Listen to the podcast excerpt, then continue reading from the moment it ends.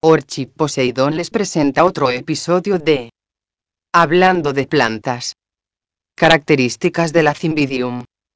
En la naturaleza las Cymbidium pueden ser epífitas o terrestres, aunque las que se suelen vender como planta de interior son epífitas. Sus largas y finas hojas emergen a partir de unos pseudobulbos redondeados, que crecen de forma horizontal. Cada año el pseudobulbo desarrolla un nuevo brote. Estos brotes dan origen a dos tipos de tallos, los que nos van a ofrecer una vara floral, y de los que se desarrollará un nuevo pseudobulbo. El origen de las orquídeas Cymbidium está en África, Asia tropical y Australia. Las Cymbidium a la venta, suelen ser fruto de numerosos cruces, gracias a los cuales se han conseguido numerosos híbridos con una gran paleta de colores en sus flores.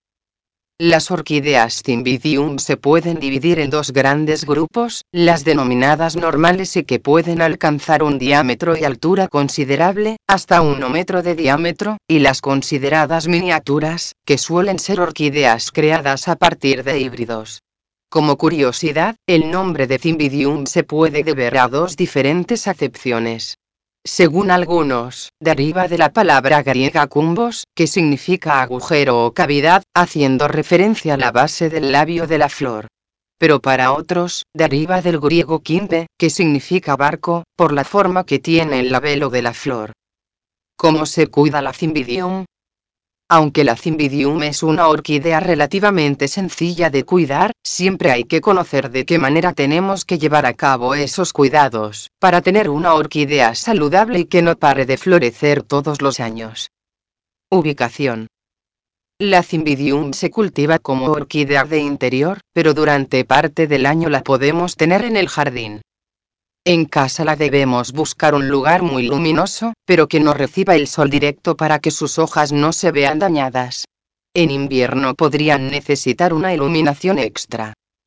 A partir de la primera mitad de mayo, se puede colocar al aire libre en un lugar luminoso, pero no soleado, siempre después de que la floración haya terminado.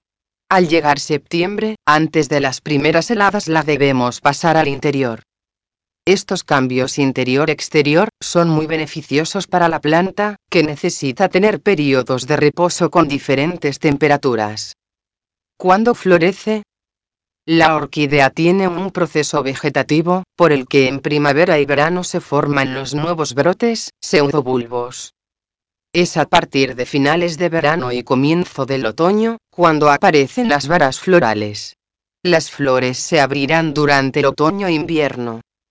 Por eso es tan interesante que la planta pueda pasar por esos cambios de temperatura, sobre todo diferentes entre el día y la noche, para que pueda florecer.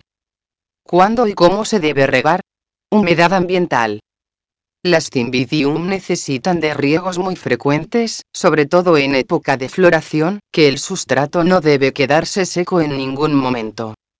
Más que tener en cuenta un calendario, lo ideal es fijarse en la humedad del sustrato, ya que se secará más o menos, dependiendo de la temperatura exterior. De lo que nos debemos asegurar es de que no se quede agua estancada después del riego, no lo soportan. En cuanto a la calidad del agua, es preferible que no contenga sales.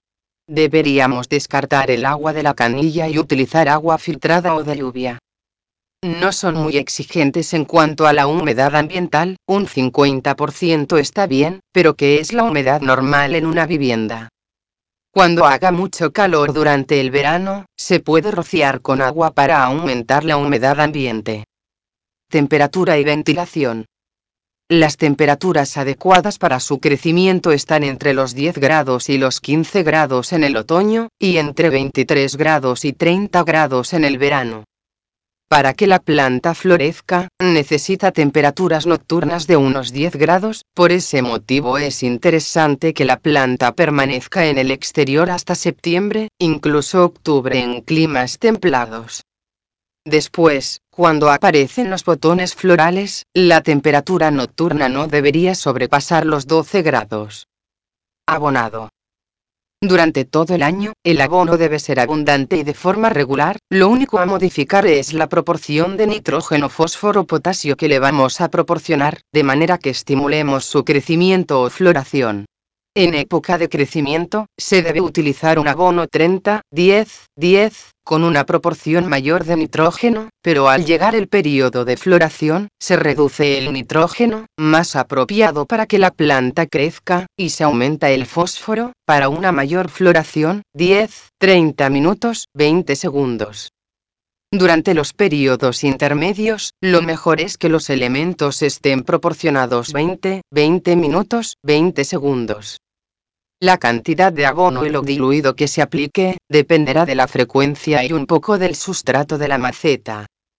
Como regla, no debemos superar nunca un OGR por litro de agua. El abonado se realizará cada semana o cada dos semanas. Sustrato y trasplante. La Cymbidium se debe trasplantar cada 3 o 4 años para cambiar el sustrato, que se suele deteriorar, o antes si observamos que la orquídea está muy comprimida en la maceta actual. No les gusta mucho que las manipulen, así que debemos elegir una buena maceta para que no sea necesario cambiarla en esos 3 años. La época elegida debe ser después de la floración, a comienzos de la primavera.